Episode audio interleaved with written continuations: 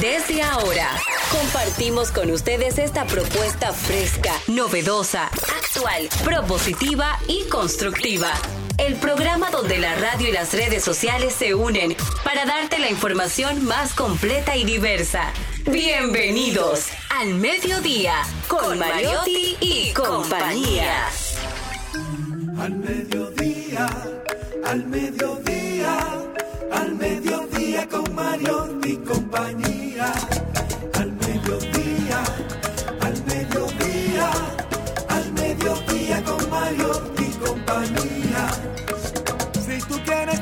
De foros alternativos y de twitteros rankeados, este programa es tu amigo. Tu revista meridiana para el talento una vía, para radio y redes variadas y con la canción del día. Al mediodía, al mediodía, al mediodía con Mario y compañía. Al mediodía, al mediodía, al mediodía con Mario y compañía. Si tú quieres disfrutar de página para izquierda, en la calle y el hogar, por eso no te lo pierdas. Para que hablemos un poco de salud y nutrición. Vamos allí camino propio de moda y decoración. Al mediodía. Hola mi gente, estamos en vivo aquí en el mediodía con Mariotti y compañía, donde ponemos alas a las palabras para llegar hasta ustedes. Información sin sufrición, diversidad divertida, un espacio de transición de la mañana hacia la tarde, donde tratamos de llevarle todas esas informaciones importantes que han sucedido en los principios del día y aquellas que necesitan para seguir enfrentando la jornada. Muchísimas gracias por acompañarnos, un servidor, Charlie Mariotti Paz, feliz y agradecido de contar con todos ustedes. Con nosotros, directamente desde Monte Plata, la provincia Esmeralda, la generala Maribel Contreras.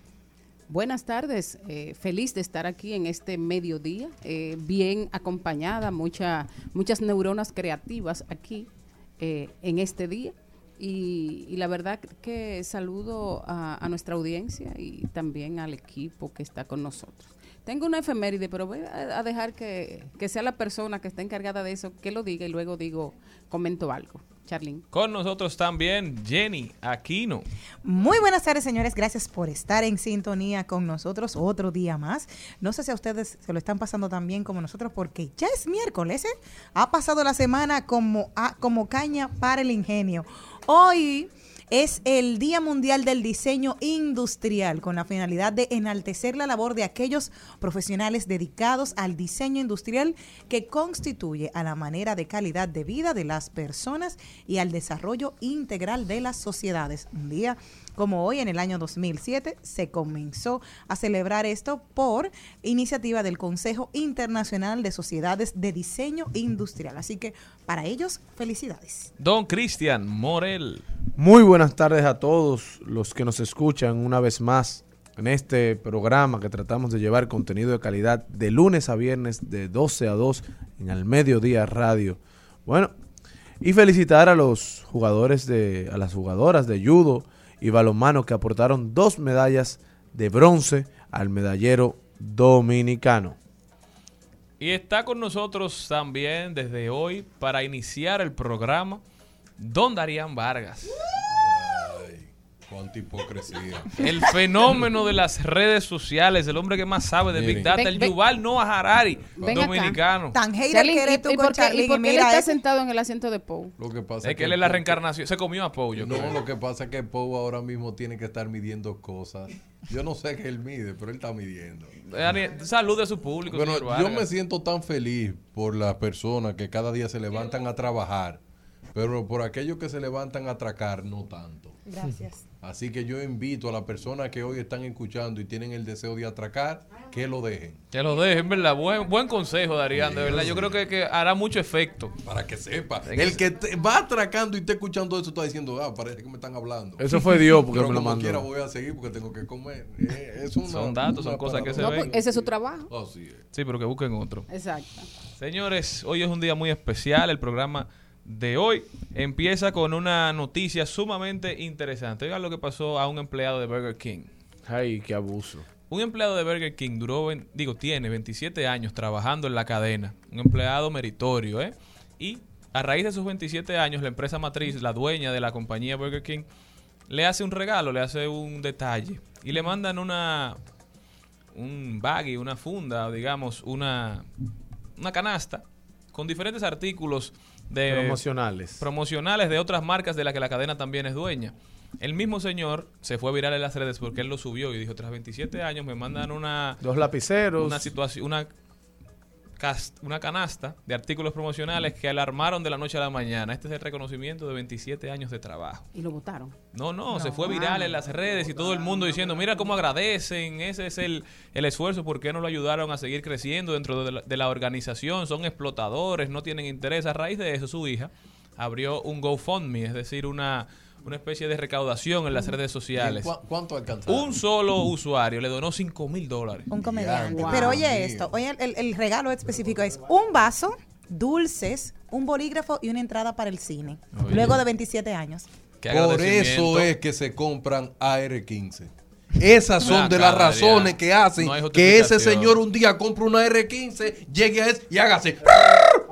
Porque que un- es un abuso. Pero- No, no, no. señores, Yo no sé si pero- por eso es eso. Pero No. por eso es que los millennials, los Gen Z, las nuevas generaciones, cada vez están más abocados a cambiar de trabajo, Así no, y- y a ser su propio jefe, consigo- consigo a emprender, mismo. que nadie está en, entregarle su vida a una compañía. Hay incluso estudios ya que dicen que el, el tiempo perfecto para durar en una compañía, para cambiar de un trabajo a otro, son 10 años. Que Usted no debe durarle Ah, pues más de durado 10 mucho. años trabajándole a nadie. A nadie, a nadie. Y cada vez es menos.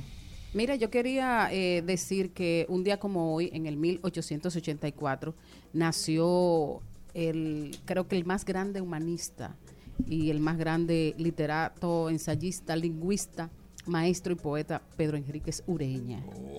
Que a propósito, su hija falleció el pasado fin de semana, la, la- la no- 96 años, Oh, allá en Argentina. Sonia Enríquez eh, estuvo, fue la mayor biógrafa de su padre y ella hizo esa, esa extracción de Pedro Enríquez Ureña eh, como en la intimidad, algo así. Era un libro que ella hizo para, para mostrar la parte ya no literaria, sino de ese papá más cercano. Bueno, hay que decir que realmente eh, Pedro Enríquez Ureña fue formador de los grandes literatos, incluyendo a Borges, incluyendo a Vargas Llosa. Los grandes eh, literatos de Latinoamérica pasaron por las manos de, de Pedro Enríquez Ureña, incluyendo también a Ernesto Sábato, el del túnel. Y, y la verdad es que nunca va a ser poco lo que nosotros tengamos que hablar y agradecer a, a Pedro Enrique Ureña, a su familia, a Max, a Camila, a, a Salomé. Un día como hoy también la Biblioteca Nacional eh, instituyó y entregará cada año para conmemorar su nacimiento el premio de literatura infantil Pedro Enríquez Ureña. O sea que eh, por lo menos se va a recordar, aunque creemos que, que debe ser una cuestión de Estado, eh, recordar y enaltecer y hacer que todo el que ejerce, por ejemplo, la educación en la República Dominicana recuerde a, a Pedro Enríquez Ureña. Que el país tiene que saber quién fue Pedro Enríquez Ureña. ¿Fue Pedro Enrique Ureña el, el intelectual más importante de la República Dominicana? Así es, el Sí. más importante. Y, y- El- y el- era el hijo favorito de Salomé, ¿verdad? Oh. Eh, no, no, los padres no Pero- tienen... Era el hijo favorito. Él no- ella no le escribió ninguna poesía a nadie, nada más a Pedro, a No, mi Pedro. No, no, a mi Pedro. Ajá, y a los otros. Eh, Pero qué tóxica Eh, exact- exactamente. Bueno, lo que pasa es que Pedro, eh, Pedro Enríquez em, se dedicó a, en una época en que no había internet ni había nada, ¿verdad? Eh, se dedicó a estudiar las grandes obras de, de la literatura universal e hispanoamericana y fue un gran difusor, un gran crítico. Eh, se han hecho más de una vez sus obras completas, pero siempre existe más. ¿Por qué? Porque fue una, una vida muy, muy pródiga, ah, muy, muy valiosa. Y, y sus aportes están regados en toda América, porque él dio clases en Cuba, dio clases en los Estados Unidos, en las principales universidades, dio clases en México, eh, dio clases en Argentina, y por lo tanto fue un formador y un forjador de grandes eh, humanistas y de grandes escritores en toda que Hispanoamérica. adelantado a su tiempo. Es un hombre que, que tuvo máster y doctorado, cuando nadie hablaba de ¿O eso. tuvo un PhD? En letras, un genio. Sí. Y si tú supieras, Mari, que yo creo que el rol también está en los maestros también, en forjar, en educar y seguir incentivando la educación desde ese punto de vista, o sea, orientando a los jóvenes de quiénes fueron nuestros líderes en ese sentido, en el tema de la literatura, porque se ha perdido muchísimo. O sea, yo terminé de estudiar del, del bachillerato hace como ocho años y a veces yo sentía que me faltaba ese tipo de orientación. O sea, yo creo que los maestros también deben, bueno, tú eres maestra de ya del nivel superior, pero es importantísimo que los maestros sigan eh, incentivando este tipo de educación a los jóvenes. Lo que pasa es que eso tiene que contemplarlo eh, el plan de educación. ¿Por qué? Porque también, o sea, nosotros tenemos, vivimos en una sociedad que tiene muchos vacíos y la educación se supone que debe de alguna manera eh, llenarlos. Entonces, lo- los muchachos, incluyendo hasta dos, eh, hasta estudiantes de, de educación, salen del liceo a estudiar educación y, y no saben quién fue Pedro Enrique Jureña. O si saben, O- saben o- o- o- saben, El eh, No, ponen- saben un nombre ya. Nos ponen a Ay, leer a Cortázar, a veces en las escuelas, nos ponen a leer a Borges, nos ponen a leer a, al Quijote, pero sin embargo no nos hablan de los héroes nacionales. Las obras de los escritores dominicanos en el currículum nacional son pasadas por encima. Exacto. Pero no le interesa a leer, nadie. Y entonces luego quieren, después luego quieren crucificarte. Después te dicen, tú no sabes quién fue Pedro Enrique Ureña, pero ¿quién me dijo? ¿Y quién, me- ajá, quién Pero me lo enseñó? te lo ponen a leer, pero no te ponen a analizar la lectura. También. A mí me pasa mucho. Yo, a mí me encantaba Juan Bosch y tenía libros de Juan Bosch, pero nunca A ti me tu libro favorito era La Mañosa. No, el mío No, es cuento de mujer- Navidad. Cuento Si tú supieras que la mujer es favorito. mi cuento favorito de Juan Bosch, pero que no te ponen a analizar el- y, y poner a los muchachos como en este mood para que no solo lean, sino que analicen lo que están leyendo. Como, di- como dice mami, eh, desde que quitaron la lectura comprensiva, Exacto. está, borraron el criterio, la capacidad de pensar. Pero nadie quiere tener una población. O sea, le reclamamos al dominicano que el dominicano esto, que no tiene educación, que habla mal que esto, pero ¿qué estamos haciendo? Estamos precisamente desde hace años, desde que eh, echamos de lado la, metodología de Hostos, des- desde que echamos de lado la metodología de Pedro Enríquez Ureña, que fue quien hizo esa, esa exitosa escuela del, del- de, la, de la era de Trujillo. Jackie siempre decía, Jackie Núñez del Risco decía, que extrañamente la dictadura fue educación y la democracia ha sido libertinaje en el sentido de que no hemos estado formando a nuestros estudiantes y a nuestra gente con los valores eh, de, de- su propio país, con los valores de su propia cultura.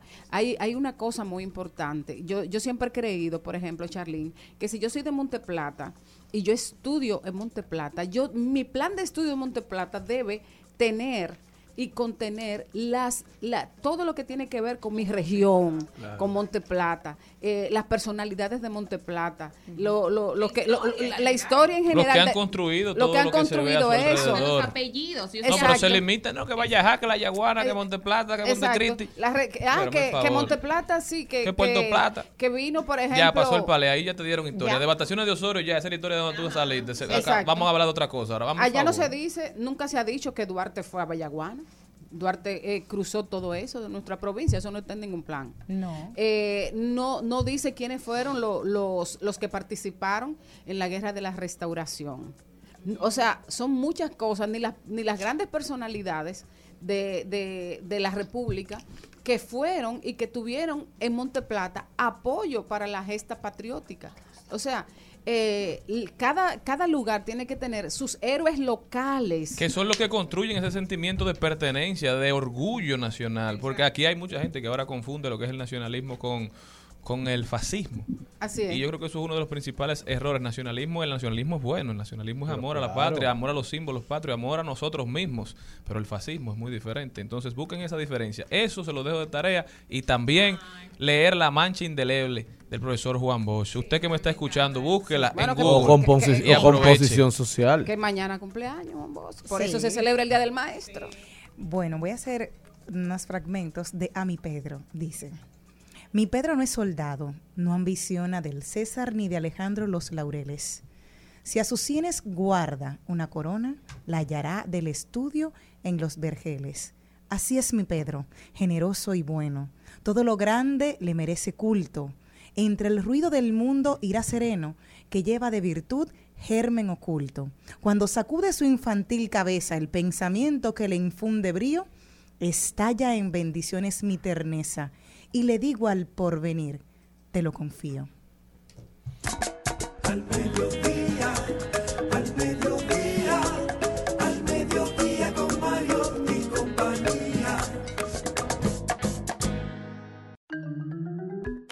El contenido de hoy empieza con Vilma Gómez. Vilma Gómez nos viene a hablar un poquito de las razas más extrañas en gatos y perros. A usted que es amante de los gatos y de los perros, pero que anda buscando uno especial, uno particular. Darían Vargas le tiene su, su raza favorita. Un- Ahí lo dijo, rodando por el mundo. Nos vamos también allí. Hoy vamos para Don Gregorio, Laguna Don Gregorio, un oasis a las puertas del sur. Los invitamos a que este fin de semana aprovechen y visiten esta cristalina laguna. Ta- Estará con nosotros también Natalie Castro, hoy Trending Topic y todos nuestros segmentos que tanto les encantan. En De Paso y Repaso con Maribel Contreras tenemos... a Slit de Moya y, y al cuarteto de la Pontificia, perdón, pon- ay, la Universidad Pedro Enrique Sureña, ya, ya iba a decir poca más, ustedes batalla. saben. No se mojen de ahí, señores, que esto apenas empieza y se pone bueno. Al mediodía,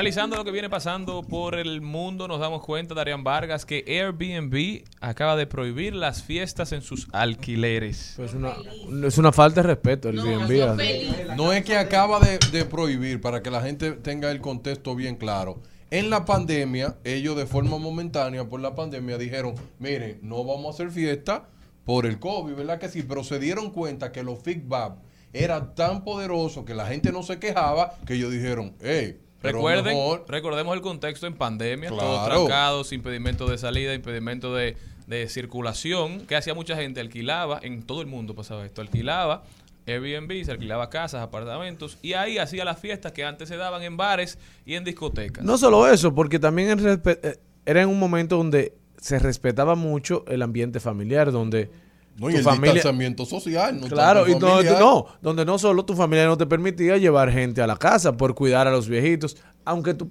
tu participación en esa fiesta pu- pudiera contagiarlos, pero ya eso era responsabilidad Y tuya. también Pero- las personas alquilaban para vivir experiencias. Sí, pero, o sea, Morel. diferentes a lo que estaba.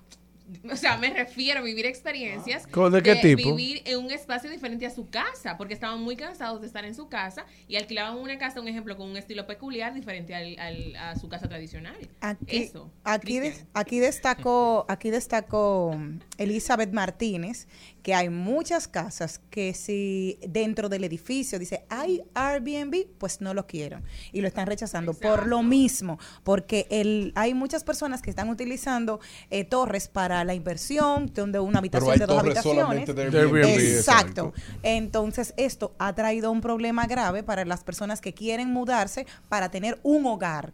Porque tú dices, el desmadre que No. se arma ahí, yo estoy pagando por el por, yo estoy pagando mi dinero por por todo esto y yo puedo hacer la fiesta que yo Eh, quiera porque total no estoy en mi casa. Mira, los condominios, muchos condominios han puesto muchísimas reglas para los que alquilan un apartamento a través de la plataforma Airbnb, que no les permiten usar las áreas sociales, se- o sea, muchísimas restricciones que son ilegales al final.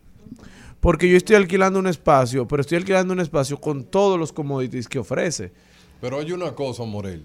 Yo no estoy de acuerdo con eso de Airbnb. Yo lo que sí estoy de acuerdo que Airbnb debe de clasificar en lugares que sí se puede hacer fiesta y lo que no se puede hacer O darle, fiesta. darle la opción al, al propietario de poner en su aplicación, aquí en mi apartamento no se Porque permite cuando fiesta. usted es un que- conservador tan rampante como yo defendiendo cosas así, No, es porque lo veo pero mal. es que, oye lo que pasaba, durante la pandemia se estaba quejando mucha gente de este tipo de fiestas, ellos no la prohibían, incluso lo promovían, había como tú dices, ubicaciones para fiestas. Claro. En la pandemia se, pro- se prohibieron estas fiestas en- dentro de la aplicación y también se estableció un límite de personas. Solamente cualquier casa, por más grande que fuese, solamente podía tener 16 personas y era alquilada a través de, BM de Airbnb. Ellos dijeron que esa medida resultó ser muy popular entre los anfitriones, Claro. que resultó ser muy bien acogida. ¿Por qué? Porque a menor cantidad de personas más te cuidan tu propiedad, menos se maltrata.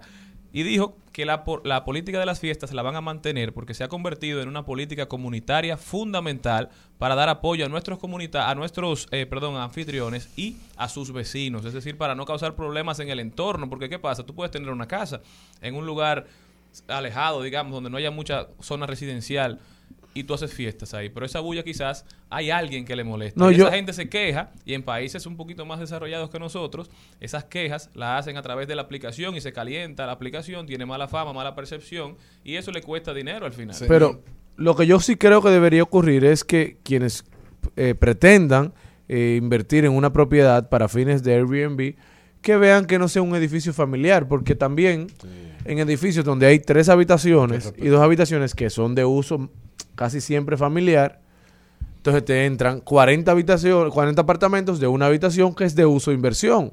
La mayoría, entonces, si usted se mudó ahí donde sabe que hay 40 apartamentos de una habitación, usted no puede esperar que se oiga que se oigan las eh, los gallos en la mañana y las gallinas. Pero a mí, me pasó, a mí me pasó algo muy particular con un Airbnb. Ajá. Y me darían. ¿Con quién lo usaste? Eh, Ey. entonces, pasa lo siguiente. Yo no voy muy de acuerdo. Yo estoy de acuerdo con el tema que restringan un poco las fiestas y en los lugares, porque hay casas, hay apartamentos de personas que viven ahí y eso se tiene que respetar. A mí me pasó algo recientemente, en diciembre, diciembre, enero, prácticamente, que habían personas que habían alquilado un Airbnb cerca de donde estaba y estaban ruling, dopados. bajando y subiendo eso, eh, los ascensores y usando los ascensores una church y una vaina y una persona con una sonda. Yo- en un Sí, pero ascensor. manéjate. Yo- o sea, gracias, Charlie. Yo lo que creo que no deberían alquilar esas propiedades por una noche, porque la mayoría de veces cuando se dan esos Pero casos, eso es lo que más deja, Cristian. está bien, pero ah, la bueno, pero hay que perder. restringirlo. Darían, ¿qué tú opinas de eso al final? De lo que dijo Malena, que es tu amiga y tu Eh, hermana. no, yo no quiero opinar de lo que dijo Malena. Oye, lo que quiero decir. Para pero que tú entiendas bien. Sin maltrato. Pero no lo condiciones a opinar de lo que tú quieras. Los niveles Es de pensamiento también del. Airbnb.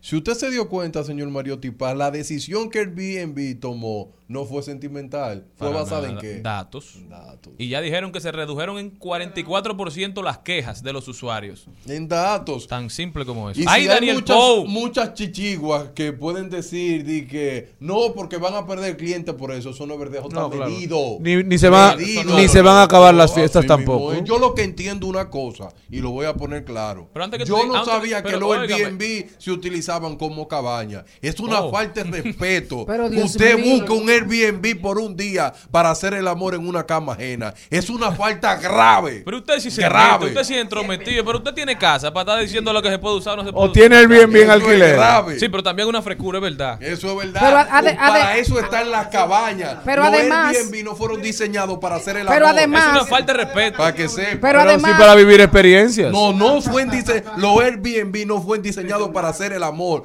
fue para vivir una experiencia no de sexo. Pero- Vaya cabaña. pero de por Dios, si, Promiscuo. si yo alquilo mi casa con mi cama, yo no puedo eh, decir lo que se puede o no se puede hacer ahí. Por un día no, por un día no, yo no estoy de acuerdo. Por dos sí, por dos por sí. dos sí o Un tres. fin de semana Pero de pasión. pa- pa ensuciar cama, no vaya a eso, vaya a otro lado. Darían Vargas directamente desde Qatar. Al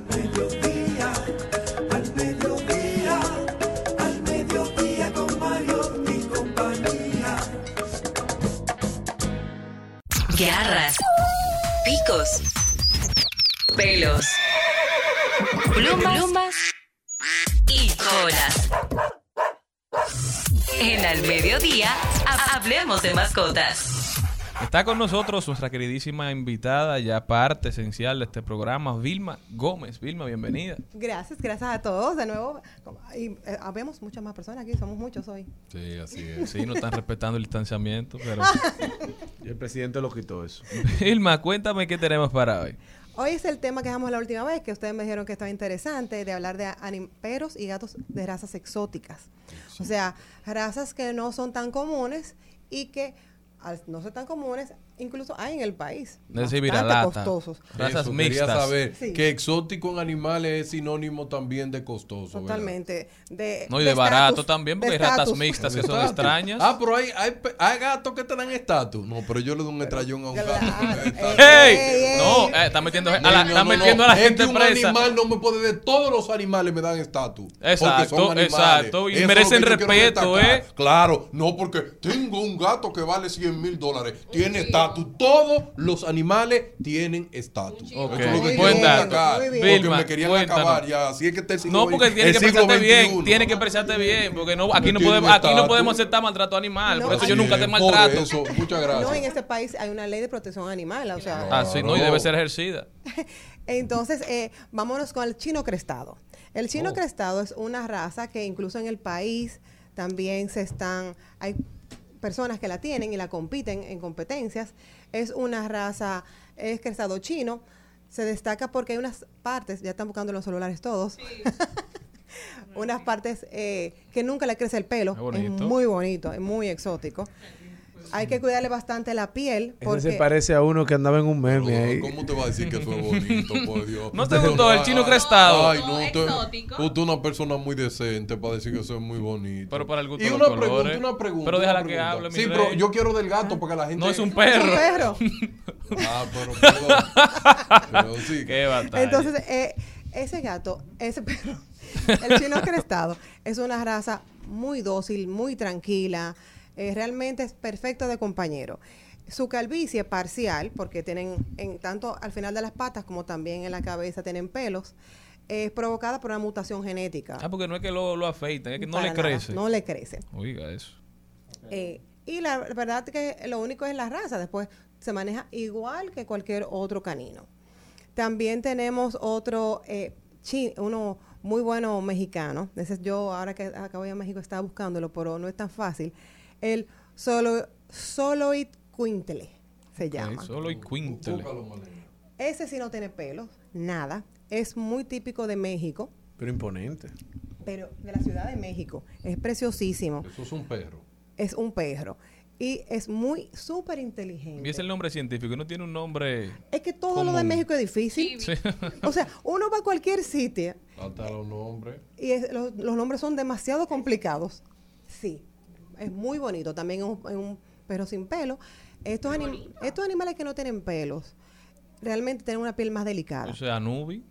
Tienen que bañarse con un especial, el tipo de champú. eh, Algunos parecen hienas. sí, no, y entonces también este país con tanto sol hay que cubrirlos. O sea, no es un perro para este país.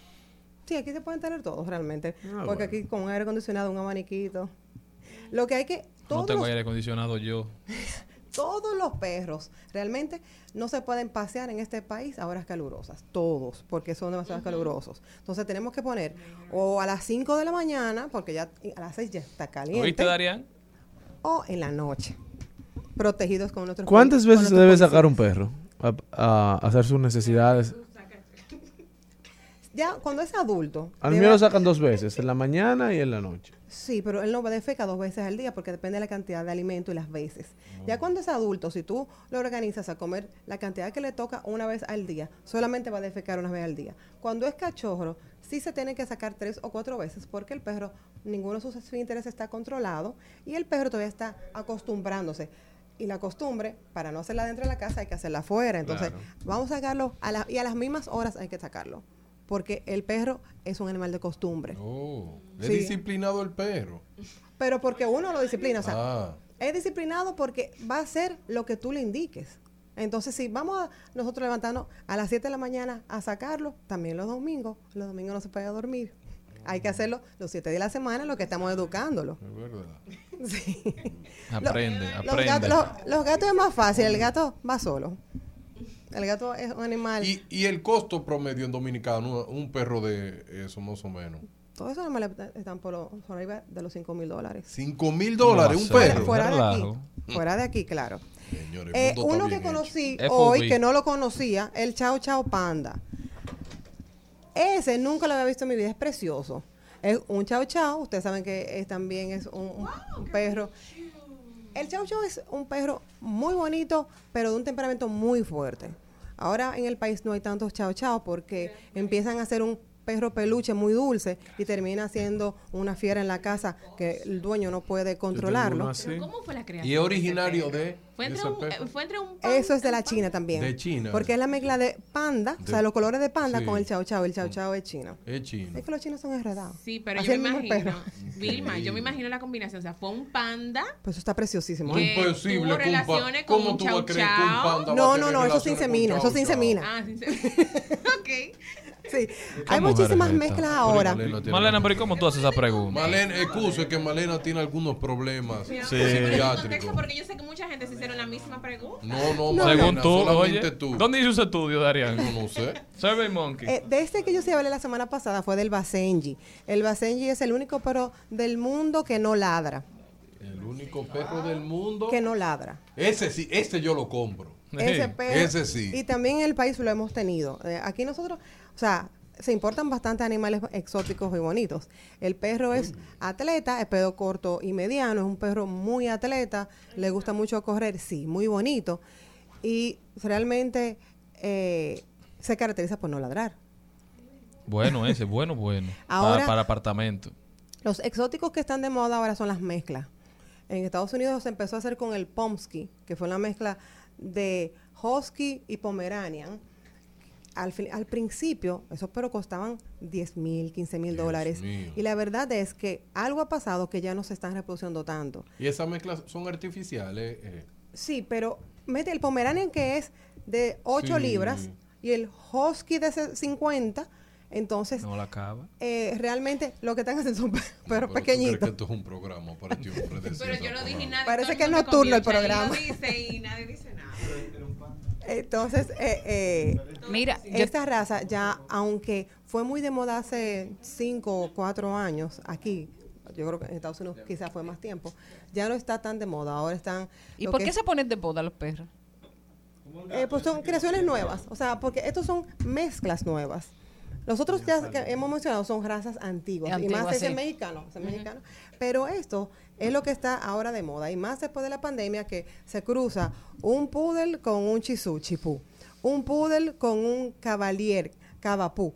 Son razas preciosas, se están importando, no, no se reproducen, así que aquí algunas se reproducen, pero las personas están comprando de fuera esas mezclas, unas mezclas preciosas, muy inteligentes, porque tienen el poodle atrás. El poodle es un perro, uno de los más longevos que hay. O sea, ese perro puede durar 20 años y muy inteligente. Siempre está entre los 10 perros más inteligentes el poodle.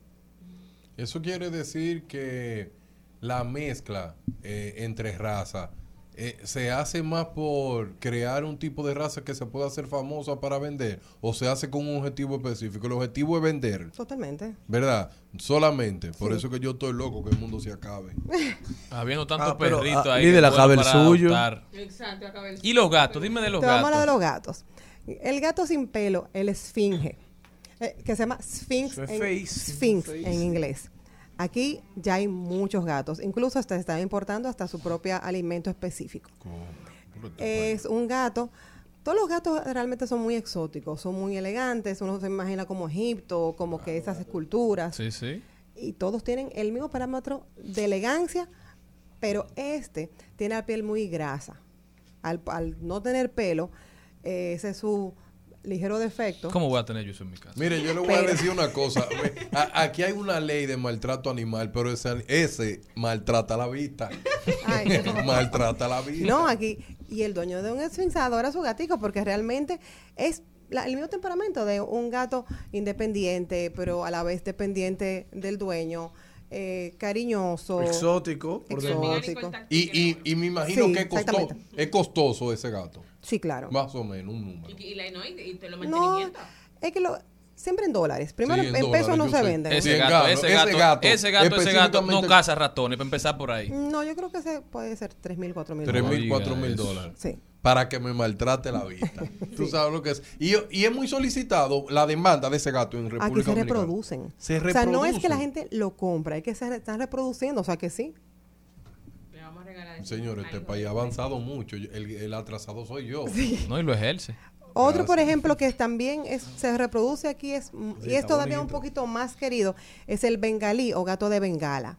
Es un gato eh, doméstico que es una mezcla de un, se ve como si fuera una fiera, pero es un doméstico. Eh, eh, como si fuera un leopardo, preciosísimo.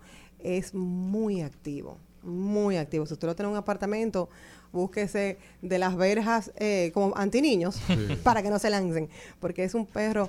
Nosotros tenemos un paciente allá que cuando está de hotel nunca para de maullar, o sea, se dan, se sabe cuando ellos están, la presencia de ellos, la, la, la- el gato normalmente es sigiloso, no, uno no sabe si hay un gato, el bengalí no, el bengalí enseña. Y, y el bengalí se, re- se, eh, se reproduce acá en Sí. Dominicana también. Sí. Ah, pero República Dominicana entonces se ha convertido en un alto paradigma de reproducción de Es que cada vez razas. somos más los, los, los Amantes. todas las exactamente. Todas las personas amantes de, de animales, Sí. cada vez somos más.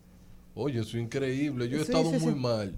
Ah. Creía que en Dominicana la persona no tenía la cultura de poder reproducir eh, animales exóticos. Sí, sí, sí. Y eso aquí es una cultura, es un negocio. No, y se importan. O sea, yo importo un macho, tú importas una hembra y los reproducimos y ya hacemos una línea, creamos una línea.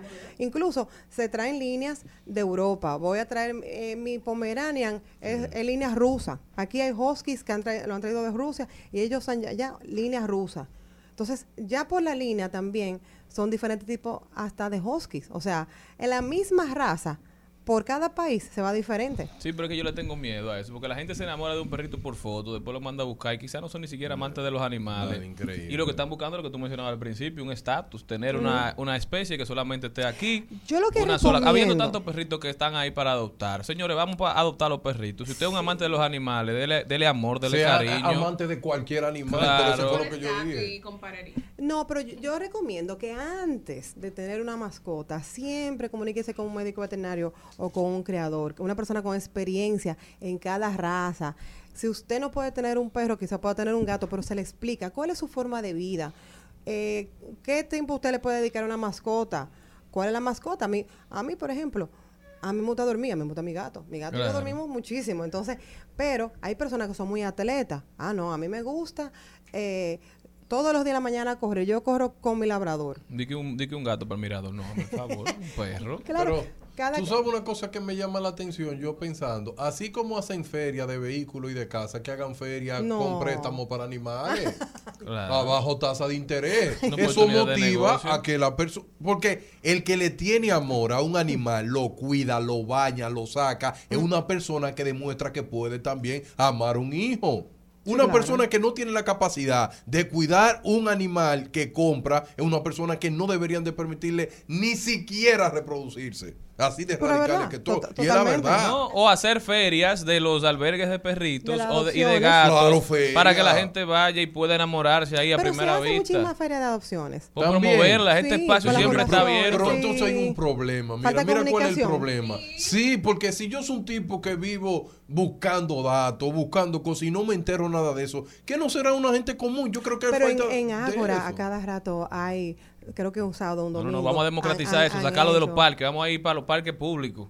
Eso es lo que tenemos Sí, que, que hacer. llegue a la clase baja, Claro, que llegue a la gente que pueda consumir Está eso. muy fino. Yo sé que, mira, todo lo que tú has dicho me ha encantado. Ahora una pregunta, porque hay que ser bien radical con esto. El gasto, mens- el gasto mensual para tener un animal exótico como eso. ¿Cuál es ese, el gato mensual? El gasto. Tú lo El gasto. ese. Ah, El gasto, ah, gasto mensual. Porque si. Tú, tú puedes tener un gato bengalí, Sí, ya, ya, un ya entendí, perro de eso, pero eso conlleva que no es lo que yo como, que le puedo, le una rueda de salami. Es lo, No. es lo mismo que cualquier otro animal que tú tuvieras, porque Ah. depende como tú lo quieras tener. O sea, yo mis gatos, yo tengo eh, un perro mestizo y ese perro mestizo, yo le doy un alimento premium. O sea, yo no le estoy dando un alimento de supermercado porque es mestizo. Entonces, ya, el gasto que yo le voy a hacer a un perro exótico Sí. va a ser el mismo que a uno eh, adoptado, Sí. porque yo le voy a dar alimento premium, lo voy a llevar al veterinario a todas sus vacunas, lo voy a llevar a, a bañar dependiendo del tipo de pelo, si es pelo largo semanal, si es pelo corto mensual. Entonces, mi gasto va a ser igual. Entonces, ¿cuándo es que se gasta más? Cuando son bebés. Los cachorros y los gaticos pequeños tienen que ir cada tres semanas al veterinario a hacer refuerzos de vacuna. Ahí es que realmente hay un gasto que todo el mundo, wow, pero que estoy llegando con más de 3 mil pesos cada tres semanas. Sí, pero eso no es siempre. Después las vacunas son anuales. Bien, a partiendo de ahí, la última pregunta. La, la cultura, la cultura de llevar tu- los animales al veterinario en República Dominicana ha crecido. 100%. Tiene más de 10 años creciendo y después de la pandemia más todavía. Increíble. O sea, en la pandemia, en el mundo entero, bueno, en, en Europa los albergues de animales adoptados se agotan. No hay vaya, un solo perro en Europa. Aquí lamentablemente no hay esa educación y la gente lo que hizo fue que compró mucho, compró mucho. En Europa se acabaron los albergues los perros. Aquí en Estados Unidos, aquí en República Dominicana se compraron bastante. Bueno, muchísimas gracias a Vilma Gómez por venir a hablarnos un poco de temas que el ignorante Darían Vargas, que solo anda brechando al mundo, no sabía. Pero no brecheo. Él tiene un perrito, él tiene un perrito. La verdad, productora, que vamos a cancelar a Molina y a dejar a, mi- a Vilma aquí permanente. Vilma, ¿cómo puede la gente comunicarse contigo y continuar esta conversación? Gracias, estamos en Animet, en Santo Domingo, en Naco, en la Usoma Ricard 10, y en La Romana estamos también al frente del Parque del Obelisco, en el centro de la ciudad. Ya ustedes saben, Animet RD. RD para seguir esta conversación con Vilma Gómez. Muchísimas gracias por estar con nosotros. Al mediodía, con Mariotti, con Mariotti y compañía.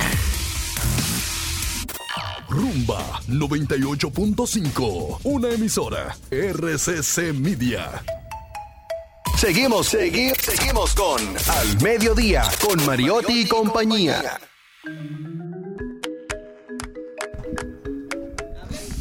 Estamos de vuelta, mi Ay, gente. Ramón Alburquerque. Don Cristian Morel. Bueno, señores, un tema que nadie creo puede decir que no ha pasado por eso, pero que ahora está tomando una connotación mucho más peligrosa. eh, mucho- peguilo- peli- peguiloso. ¿es que no, ese peligrosa, porque no es broma. Yo creo que muy pocas personas pueden decir que en el trayecto de su juventud adulta, en algún momento, no han hecho al- algún tipo de sexting. ¿Qué es eso? Bueno, es el intercambio de imágenes o videos eh, con un carácter sexual. Eso a mí no me En los colegios se utiliza mucho. Sí, y en las universidades también. Yo yo lo hice cuando era soltero en algún momento. Enviar una foto, que me envi- Qué declaración. Casado, ¿no? Casado no. Que me enviaran una foto y no me arrepiento por... No, Oye, que no se arrepiente. No, no me ¿Tú arrepiento. sabes lo que es eso? Un hombre que está reflexionando, hablando a través de un micrófono, donde hay tantos jóvenes, está él diciendo que él no se arrepiente. No me arrepiento porque lo, sexting. lo hice siendo mayor de edad, con la responsabilidad y con una mayor de edad, con la responsabilidad adecuada para poder hacerlo y asumiendo los riesgos y consecuencias con madurez que podrían tener ese intercambio de imágenes. Yo se lo acepto eso, pero ¿usted cree que usted está para foto, líder? Líder, Ey, usted es un, un descarado. líder, líder, ah, las calidades se pueden mostrar, Ah, ok, ok, siga, siga, perdón. pero no, usted habla por usted. Sí, yo sé. Acuérdese- no se- y recuerde que la barriga nunca se ve. No, pero eso no se queda ahí solamente, porque eso es solamente una puntica del iceberg. No, pero déjeme, déjeme. No, una puntica del iceberg, eso, del sexting en República Dominicana. 21 mil, en el año 2015, 21 mil IP dominicana descargando pornografía Y, y- infantil. y usted sabe, y usted sabe para este año a cuánto ha aumentado. Ha aumentado un 714%. ¿Sabe qué significa eso? Que los dominicanos estamos enfermos. Déjalo que dé la noticia, por Enfermo. favor, enfermo. Pero lo preocupante aquí es el grooming, que es un término que ha tenido una acogida importante en los últimos años, con toda la apertura tecnológica que ha tenido el mundo. Y el grooming no es más que cuando adultos usan estrategias macabras para influenciar a menores para que compartan con ellos contenido eh, sexual. Y lo hablábamos hace poco, eh, Charlie, que mucha gente está creando cuentas, hablándole a uno, diciéndole cosas, y mucha gente es débil de mente. Y se presta para Muy que estas... el ocio, esperando No. novedades, te escribe un número raro con una situación extraña y Claro. respondes. Y No, no, no. Y hay mucha gente que se presta para eso porque en el machismo que vivimos, el hombre entiende que debe de hacerlo porque es hombre. Y si es una mujer que le está escribiendo, no importa la edad. Entonces, el grooming ha, ha tomado tanta peligrosidad que el, el Diario Libre de hoy hace toda una historia, imagino cambiando nombres, de una joven de 16 años que una persona de 19, 20 años le escribe y, y hasta novios se vuelven por las redes sociales. En el 2022. Ella le da su número, Pero no solo eso, la, la joven, al entrar en confianza y el joven, el- la otra persona pedirle fotografías, ella para no sentirse anticuada de su confesión, envía las fotografías y en cuestión de minutos ya todas esas fotografías estaban en grupos de Telegram que, me, que dice aquí que se, que se acostumbran a eso, que hay grupos de Telegram solo para compartir imágenes sexuales. Y eso le llaman pack. Oye, Exacto. ¿cómo es? Para que tú tengas una idea bien clara. Tú estudias- Pero se venden eso. Ah, no, no, oye esto. Tú eras novio de Jenny y Morel, novio De de, Malena. Malena. ¿Verdad que sí? Sí. ¿Qué pasa? Ustedes se dejan. Pero tú tienes un pack de Jenny y él tiene un pack Malena. ¿Tú sabes qué hacen los tigres? Lo intercambian. ¿Tú te acuerdas de tal muchacha que yo estaba? Sí, yo me acuerdo que ella era tu novia y aquella sí. Tú le mandas a él y tú le mandas a ti. ¿Tú sabes No, lo pero que eso no debería de puede ser, pasar? ¿verdad? Sí, y en los colegios eso es sistemático. ¿Tú sabes lo que tiene que pasar? Un Bueno, temblor de tierra. señores. a 22.2. No, pero- Porque la sociedad está podrida. No, pero Darían, yo creo que Podrida. al final, al final, cada padre que le dé un teléfono a un menor de edad tiene que acompañarlo de No un lo entrenamiento. revisa. No, y un- y un revisarlo. control parental de los control. equipos. Morel hace meses dijo aquí que a él, una gente que con 15 años, dijo Morel aquí, que no hay que estar revisándole el celular. Lo dijo él aquí. No, pero yo lo que sí creo. Lo dijo él. No, pero y estoy de acuerdo. Pero yo lo que sí creo que usted debe educar y sentar a su hijo para que entienda y, y crearle criterios morales de qué está bien y qué está mal. Y darle seguimiento, porque yo creo que un padre que permite que su hijo se tranque en una habitación todo el día, desde que llega de la universidad, sabe que ese aburrimiento que está ocurriendo ahí se presta para lo que sea. Hay una alta Que correlación. él está en el cuarto, pero él no está solo. Sí. Exactamente. No, no, porque Tiene las puertas abiertas para el mundo. Para el Sí, mundo, no, no, está oye, abierto hay al una mundo. alta correlación. Consumo de pornografía y masturbación, que es un dato espeluznante. Y, y Y- a lo mejor tú estás dando una noticia. no, no, y, lo- y lo- los padres tienen que saber si sus hijos se masturban para poder orientarlo. Pero claro, pero los padres también se masturban. Ahora Oye, tengo, quiero, mostrar estas aristas dentro de todo lo que ustedes dicen. Estoy totalmente de acuerdo, pero voy a poner ¿Estás de una arista femenina. O sea, sí, de Sí. que se están expandiendo ese tipo de contenido y al final la única que sale perjudicada siempre es la mujer. Estamos hablando de qué pasa. En la semana pasada se hizo viral una, una noticia de una muchacha en Honduras que supuestamente estaba teniendo relaciones sexuales. ¿Saben qué utilizaron? La imagen de una muchacha de Ecuador que había muerto por un ACV. Se llamaba Nicole Larreategui Aldaba. Esa joven, la familia después mandó a decir que por favor no utilizaran, porque se hizo viral, la imagen de su hija que había muerto por un ACV y se le quedan dos diferentes. Arriba de eso, quiero decirle también que en España, en 2019, falleció una señora llamada Verónica, eh, de 32 años. ¿Se- ¿Saben por qué? Porque ella estuvo casada, se separó de su marido y durante un tiempo tuvo una relación con otra persona. Este, en ese breve periodo, tuvieron relaciones sexuales y lo grabó. ¿Saben qué hizo después de que ellos terminaron? Y él al final él- ella volvió con su ex marido. Él, en, en- en venganza, lo que hizo fue que lo mandó a su, a su lugar de trabajo. 2.500 personas de su trabajo vieron el video. Ella terminó suicidándose. En el 2016, Tiziana Cantone en Italia hizo lo mismo. Un ex, una ex, una, un, un ex novio también se, se le hizo lo mismo, la porno venganza. Entonces es La- lo peor. ¿cómo se llama? La Porno porno venganza. venganza. Eh, hay Aquí. Pero yo yo lo que quiero utilizar, aquí eso. lo que quisiera hacer es que nosotros tuviéramos también la ley de Olimpia, que es la que está en México, que es en honor a Olimpia Coral Melo, una joven que nació en el 95 y que fue la víctima de esa mismo porno venganza. Aquí también hemos tenido comunicadoras que tuvo que salir la pobre a, de- a dar a dar Pero ella Nash la siendo Boar fue esa una, la misma. pobre. Ella era la víctima, ella tuvo que salir a pedir perdón porque alguien la laceró. a ella. Recomendación, no manden fotos, señores, vívanse el momento, porque es que esto está demasiado O mándela, difícil. o mándela con la, con la responsabilidad. No, porque señores, tampoco podemos venir aquí a idiotizar a nuestra audiencia. No, porque como quiera. No, no, no. Pero que yo La no recomendación. usted. No, no. aquí. la recomendación es válida, pero yo creo que es mejor orientar sobre la verdad y sobre lo que está sucediendo, incidiendo en nuestro mundo. Si usted la va a mandar, antes de usted darle a enviar, tenga la responsabilidad y piénselo antes de que ese contenido se puede difundir. Porque ese contenido está en otro aparato que quizás eh, a quien usted se lo envíe no tiene el interés, pero a mí me pueden robar mi aparato en este momento y quien lo, quien lo obtenga tiene toda la información que hay ahí. Entonces, no, y hackearte como lo están haciendo ahora, que tienen acceso a todas tus conversaciones. Señores, en las pero redes por eso mismo le digo, no es haciéndome el ciego ante la situación. Es haciendo, hay prácticas que hay que erradicarlas, hay prácticas que no se regulan, hay prácticas que no se controlan, porque eso es como el que dice una palabra, usted solamente es dueño de lo que calla. Entonces usted solamente controla las fotos, ¿cuáles? Las que La no se no tira.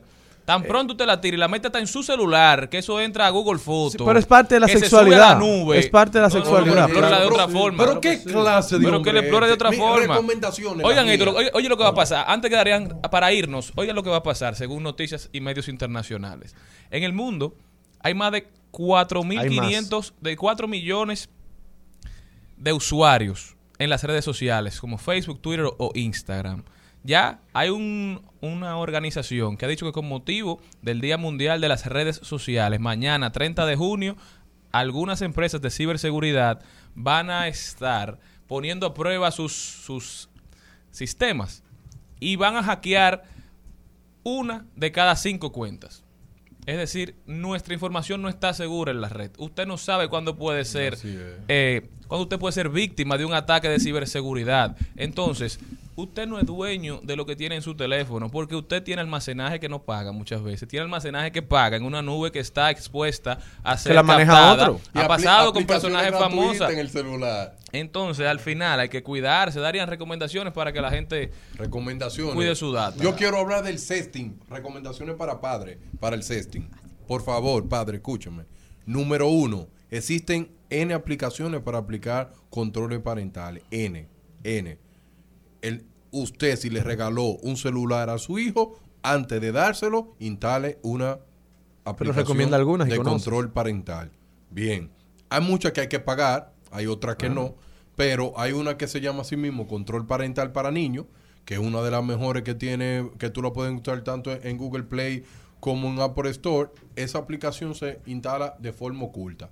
¿Qué es lo que hace ella? Todo el tráfico de página que tú entras se guarda en un registro y le llega a tu padre. muy bien. Y eso yo lo veo Bien. saludable y bien. Pero no para irle a pelear al hijo tuyo. Ahí a está el drama. Es el problema. Es que cuando tú ves que ese muchacho está entrando a X página y dialogar con él, le dice, mira cuáles son las consecuencias de tú seguir ese mundo. ¿Verdad que sí? Número dos, a los padres. Miren, una pregunta. Yo no sé si usted...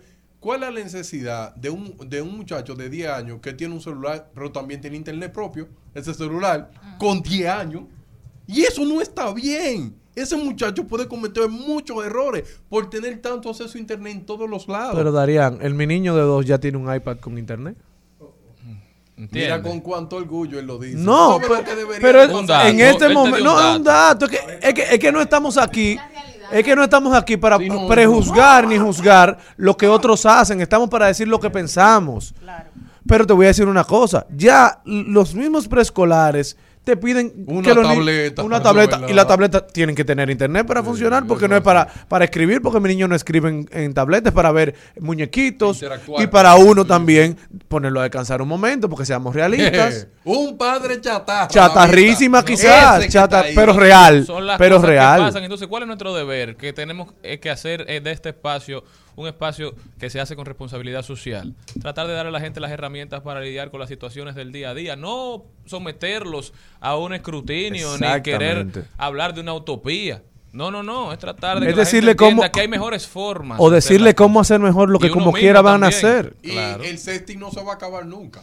Es lo que dice el señor Morelli. no, usted lo ¿verdad? Yo lo entiendo, no se va a acabar nunca. Lo sí lo que tenemos que hacer en las escuelas es las orientaciones adecuadas, pero no solamente en las escuelas, sino también en la casa. Una pregunta, si usted tiene un hijo, señor Mario Tipaz, y ese hijo suyo está pasando de 8 a 10 horas en la habitación, ¿qué diablo es que hace? Durmiendo. Exactamente. Pero le voy a decir otra cosa. También ese amigo que usted tiene, que envía a un grupo de WhatsApp, un, Ah, ¿cómo se llama?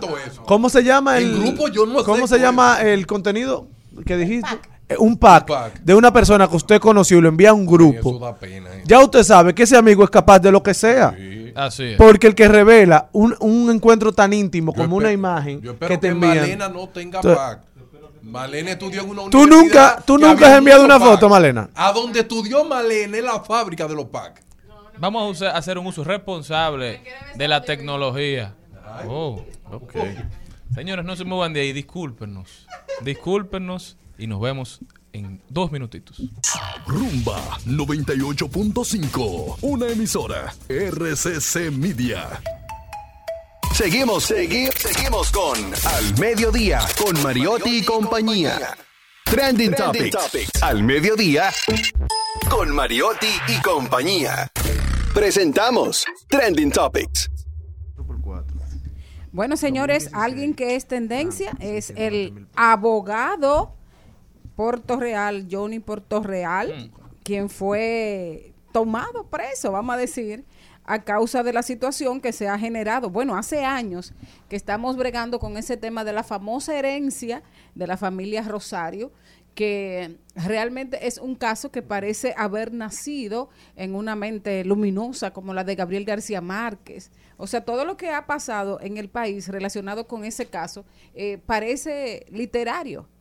Pero realmente tal y como dijo Gabriel García Márquez, en estos pueblos bananeros, la ficción nunca va a sobrepasar a la realidad. Macondo. Ofrezco, Dios mío. 284 familias eh, con apellidos Rosario cayeron en el gancho Y, y se de esti- que, de que había trillones de euros, trillones de euros a su nombre que habían caído desde el Banco Santander en España al Banco de Reservas. En el y- año 2016. di que- Y que estaban, bueno, eh, todo ese tiempo han estado esperando que ese dinero les le, le llegue a la mano, que sea repartido. Maribel, y tú sabes que en la documentación que pudo tomar el Ministerio Público, en la suma que hicieron en todo, él pudo acumular 15 millones de pesos, porque él cobraba una cuota entre 50 mil y 100 mil pesos para el Un papeleo, dinero. para buscarte. Y se estima también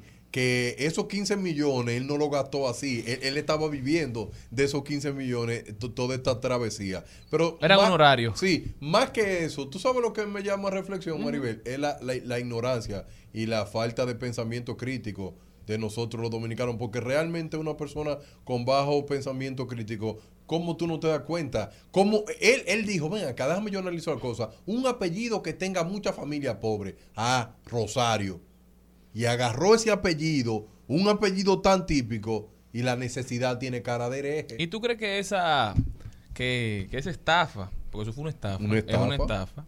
Él la articuló solo? No, Debe claro haber un que equipo. no, un equipo Ah, y bien ah. organizado. Porque entonces él es un encantador de serpientes. Lo que pasa es que él le iba vendiendo esperanza a la gente. Y quizás a un monto que la gente se encontraba razonable incluso. Es como la lotería. La gente va y juega a la lotería porque dice, bueno, quizás hay más probabilidades de que me parta un rayo que de, que de yo ganar la loto. Pero alguien tiene que ganársela. Y estoy comprando esperanza por 100 pesos.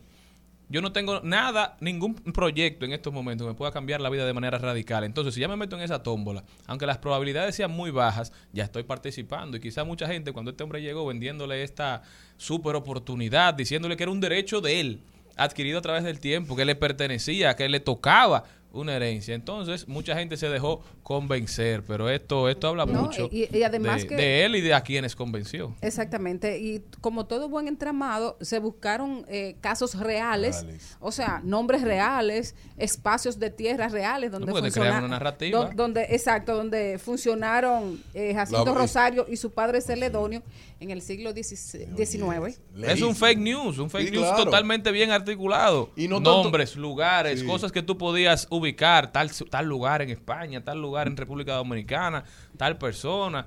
Ya la gente va creándose la historia. y No hay cosa peor que tú tener sed y encontrar agua. Exacto, pero hay otra cosa también.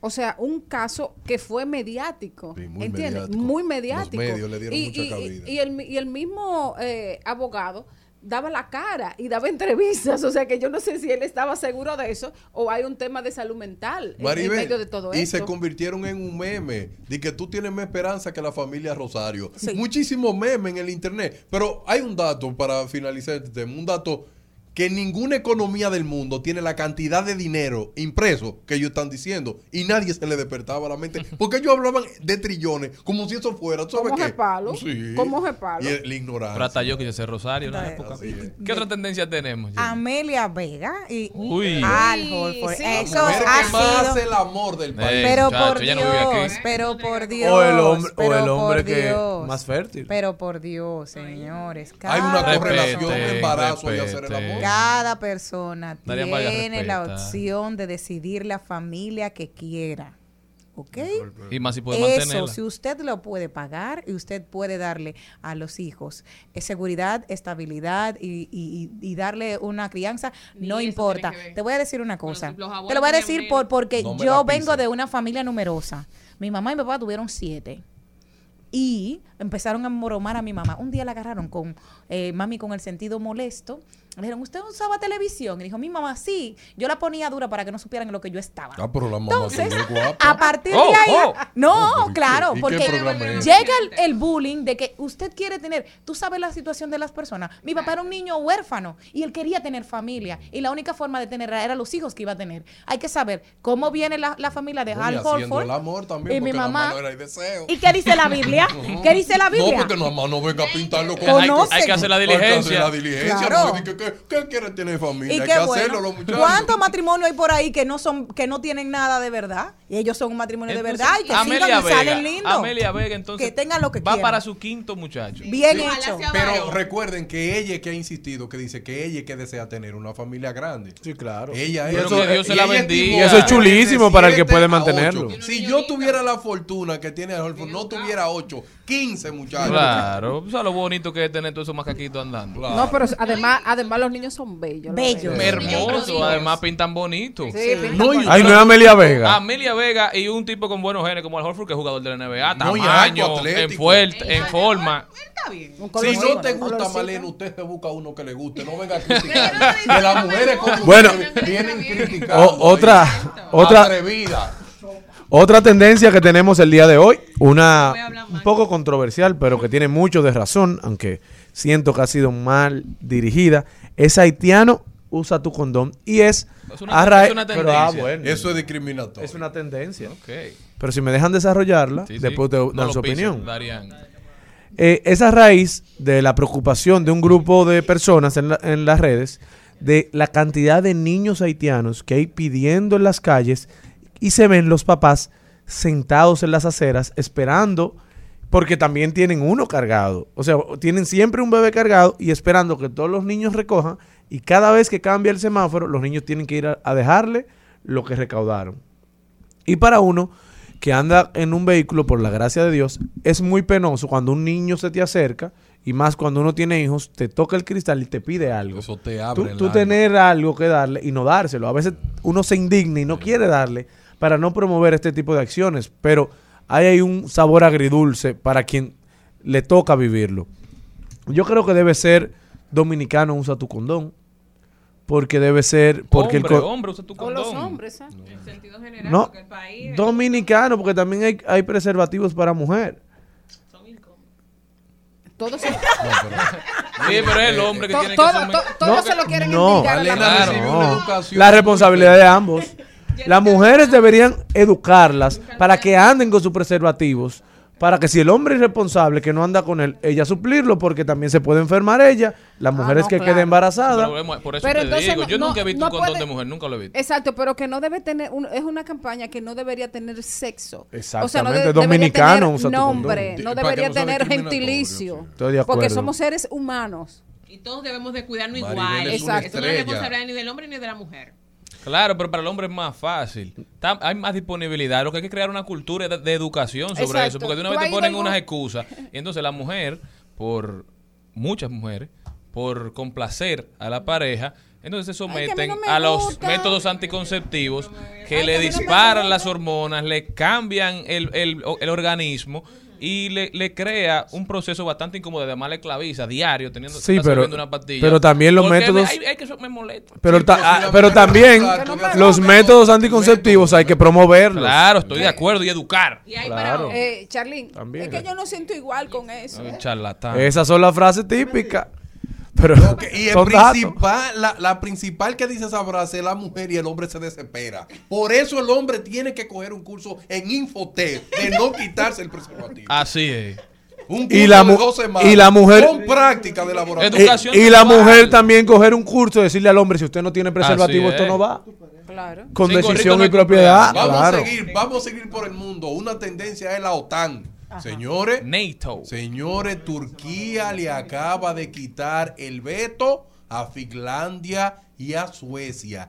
Quiere decir que en cualquier momento la zona atlántica del mundo tendrá militares de la OTAN. Esto se pone divertido. Tú sabes que yo te le dije a, Leticia, le dije, Leticia, goza todo lo que tú puedas. Porque ya yo tengo uno de ellos Leticia que en es tu cualquier- esposa. Que en cualquier momento creo que está cayendo una bomba atómica. Señores. ¿Por qué? Porque ¿qué? es Pero, que yo no estoy el mundo déjate dar raro. una cosa no sea tan tremendísima. ¿Tú sabes por qué me gustan a mí las bombas atómicas? Porque yo vivo en un país del tercer mundo. El que tira una bomba atómica aquí gasta más dinero tirándola que lo que va a pasar. ¿Y qué hombre Pero es este? cualquier cosa que pase en ¿Tú el mundo no nos afecta a todos, Darian. Así Así que déjate de inventar. yo No, que es quiero una trascendente. No, Eh, Oye, es bastante trascendental. Lo- Suecia, que a través de- del tiempo se que mantiene neutral. en el medio, ni para acá ni para allá.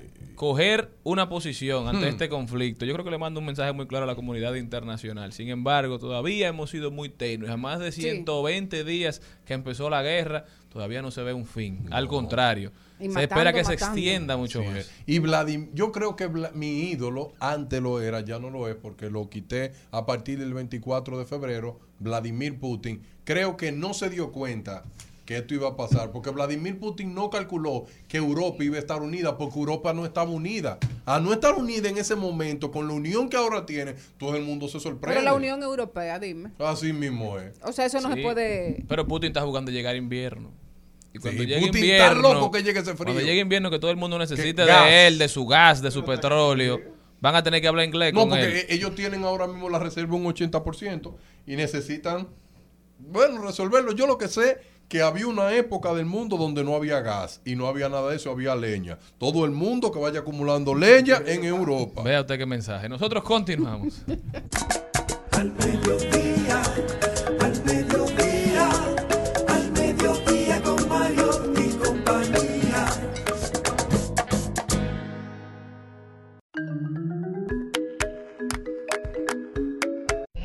Al Mediodía con Mariotti y compañía, presentamos Vamos Allí. Me gusta mucho esa pizza. Digo, no tengo derecho a hacerle promoción, pero... Sí, wow. tienes derecho porque la probaste y te gustó. Sí, pero no va a decir dónde. Promoción orgánica. Como, Claro. como dice... Aquí no todo es venta, no todo es dinero. No todo es dinero. Yo Ah, me bueno, tallé una cerca. pizza de esa. ¿Cómo me tallé? Sí, me ¿Qué es comí una pizza de esa Ah, ok. entera y pedí otra. Una estrella. Sí, no una estrella, no. Una de cuál es que yo me Ajo como? y perejil. Ajo y perejil. Duro, Francesco. Compré dos y que para compartirla con Leticia y creo que nada más he comido un solo pedazo. Se no nota, llegó. se nota. No, porque me lo comí. Ah, se nota. Eso es una ofensa. Nosotros vamos a promover el turismo interno. Jenny Aquino, ¿para dónde me llevas? Les voy a hacer hoy, a propósito de que el otro día estaban promoviendo el balneario Las Marías en Neiva. Duro, es un balneario, sí, es un balneario con muchas curiosidades y tiene alrededor mucho misterio, por lo cual nosotros le incentivamos a que vayan y conozcan y hablen con los pobladores. Supuestamente, ¿saben a qué se debe este nombre? Según los lugareños, eran unas gemelas llamadas Marías y se ahogaron en este balneario. Y a partir de ese momento, les voy a Pero es hacer. una pena que le pongan Una noticia. Oye, Sin Yo creía que. contando la historia. No, sin es sufrición. Parte, es que sin sufrición. es parte de la historia y del- del- del- de lo místico. Dicen que a partir de ese momento que se le llama las Marías, nunca más una mujer se ha ahogado en ese, de las curiosidades que tiene ese lugar. Si lo tienes una vista desde el cielo, realmente tiene una forma Como de una cajita vulva. de muerto. Ah. Sí, tienen que ir a ver. Este. Oh. No, con- con- como una cajita de muerto. Desde arriba tú lo puedes ver. Tiene esa forma de esa de, de como la lancha. Yo la voy a buscar. Sí, buscar a las Marías. Aparte de eso, decían que hace unos años, cuando yo era universitaria, cerca del año 2001, o sea que yo tendría 19 años cuando fui por allá, dijeron que estaba prohibido que las personas se bañaran de noche en el balneario, porque supuestamente había una persona que apareció con unos punzones en el pecho luego de bañarse de noche y hasta ahí ¿Tú quieres que la gente vaya o que no vaya? ahí? no, porque es parte del, del misterio que dicen ahí. Usted tiene que ir, si te gusta la aventura y de saber si es verdad o es mentira, tú tienes que ir a, la- a las Marías para comprobar este tipo de historias que dicen los lugareños, porque David por eso es Collado no atractivo. contrataría a Jenny para promover los lugares Nada. turísticos, ¿no? no, pero lo que pasa es que todos estos son cuentos de camino y es hermoso ver cómo se tejen historias alrededor de un balneario que es sumamente hermoso. Tiene unas profundidades muy buenas para las personas que saben nadar. Tiene las aguas sumamente cristalinas, azules y todas las personas saben que el, el sur es sumamente rico en lo que son los ríos subterráneos. Es un lugar que tú, si te bañas en la orillita, puedes estar ahí con tus niños, siempre pendiente de ellos, porque eh, también tiene una profundidad importante que te puedes hacer incluso clavados dentro de este balneario, pero también se tejen todas estas historias que le dan ese atractivo de misterio para los que quieran ir a explorar y ir a comprobar si realmente tienen la forma de cajita de muerto, eh, por qué se llama Las Marías y que los lugareños te hablen de esa experiencia. Así que el día de hoy sí incitamos a que vayan a disfrutar de Las Marías y luego que vayan a comer uvas allá en Neiva y que disfruten de todos los lugareños y todos los lugares cercanos de este balneario hermosísimo. Ahí Una vez me comí yo una uva en Navy y creía que era un limón. De verdad. Al mediodía, al mediodía, al mediodía con Mario y compañía.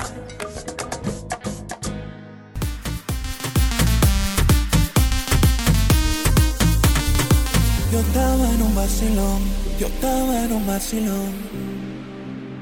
Oh Dios, cuando más me divertía, yo empezaba a vacilar. No sé de dónde una voz la hipocresía. Tiene todos los ojos puestos encima. Todo el mundo te hace coro porque ahora está arriba. Era lo que él no sabe, no me decía. ¿Qué año que tiene?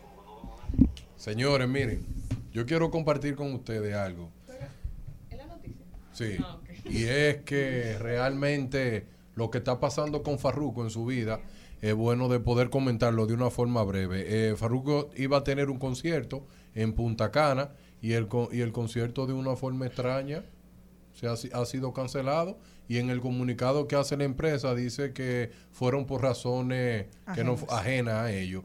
Eh, todo el mundo se comenta en las redes y, ¿Y eso ha pasado. por COVID fue? No, no, y eso ha pasado, eso ha estado pasando y para nadie es un secreto. Uno, un último concierto que hizo Farruko en la ciudad de Nueva York, no quiso cantar la canción Pepa y el público se le fue en contra porque ahí fueron a pagar para escuchar su Pepa, vamos para la seca, ¿eh? ¿Qué dice? Pepa y agua para la seca. Y agua para la seca, ellos fueron a buscar su seca y a buscar sus pastillas. Entonces, Farruko está pasando por una transformación de fe. Sí. Un hombre que vino en arrepentimiento y fe, seguro tratando de llenar esos vacíos existenciales que no le pudo dar la riqueza con el Salvador Jesucristo. Y parece que Farruko ahora está teniendo muchos problemas con lo que lo contratan, porque él no quiere cantar las canciones que tienen alto contenido de mala palabra. ¿Y qué Eso quiere ahora? decir que ahora él va a tener que cantar con el burrito sabanero. Doy tres veces por Doy concierto. tres veces porque él no tiene un contenido aún. Pero que comience, que comience a No, pero escribir. no, no todo el contenido de él eh, es explícito. Yo creo que, que fueron las últimas canciones. Como No, que hay- se fue no, llevando. dentro de toda su, Pero yo su te puedo decir hay canciones plebes y hay canciones. hay Él canciones puede hacer limpias. modificaciones en las canciones plebes y aunque la gente la talaré igual, él no cantarla igual. Cambiarle la letra. Pero Cambiarle la que es un letra. tema también de él, o sea, sentir Pero- que él Sí, está se- Cambiar sus letras. no se. Con y que, que- las canciones suenen más o menos Con igual. lo que ya él no está de acuerdo. Hay que dejar él tiene suficiente dinero como para Hay que aceptar de- lo que, para no aceptar cosas que él no que quiere. Lo que Lo- parece ser. Lo que pasa es que hay un proceso. Tú sabes que la gente entiende que una vez que tú decides aceptar a Cristo, pues tú inmediatamente te vas a convertir en una persona ap- apagada o que lo que era el incentivo de la rumba y de la alegría y de la fiesta se va a ir. Y tenemos ejemplos como Juan Luis Guerra. Señor, aquí no hay una canción que se haya bailado más que las avispas. Soy soldado de Cristo. Entonces, no porque usted alabe a Jesucristo tiene que ser apagado Y triste. y con cosas-.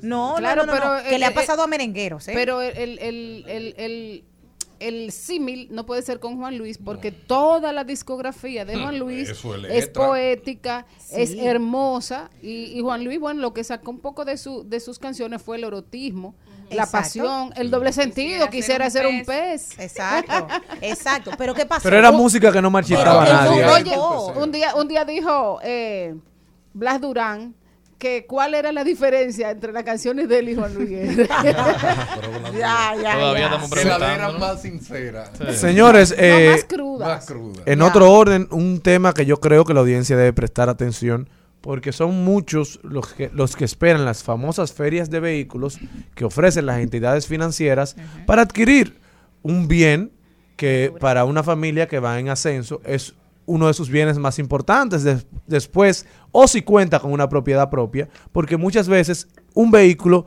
es el, el bien más importante de una familia propio. Bueno, ahora el último año ha habido un aumento sustancial en las tasas de interés de estas ferias, que era el momento del año donde las tasas eran súper baratas, que llegaban hasta un 6.25 el año pasado. Este año las entidades financieras están compitiendo por cuál da mejor tasa, pero usted sabe cuál es la mínima.